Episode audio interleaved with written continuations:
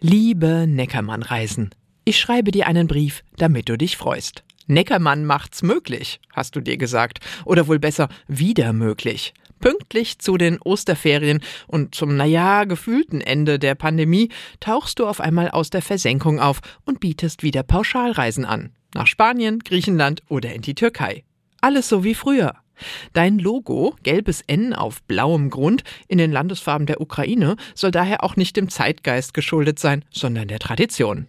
Lustigerweise haben ja viele gar nicht mitbekommen, dass du weg warst und dass von dir, als du damals mit Thomas Cook untergegangen bist, eigentlich nur noch dein Name übrig geblieben war. Immerhin Neckermann. Das klingt nach Wohlstand und Wirtschaftswunder, nach Konsum und Katalog.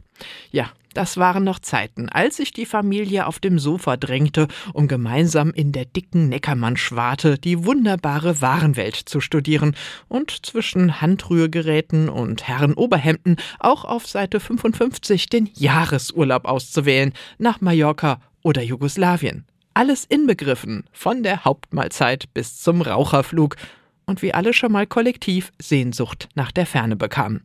Nicht so wie heute, wo sich jeder allein auf seinem Smartphone durch TripAdvisor scrollt oder durch Booking.com, um zu schauen, wo man nicht doch noch ein Urlaubsschnäppchen ergattern kann, das 10 Euro günstiger ist als das davor.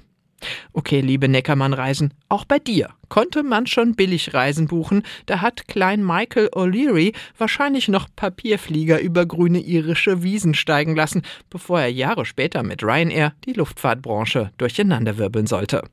Aber irgendwie hat sich das damals anders angefühlt. Mal sehen, was du jetzt draus machst. Es grüßt dich ganz herzlich, dein Fan Sabine Geipel.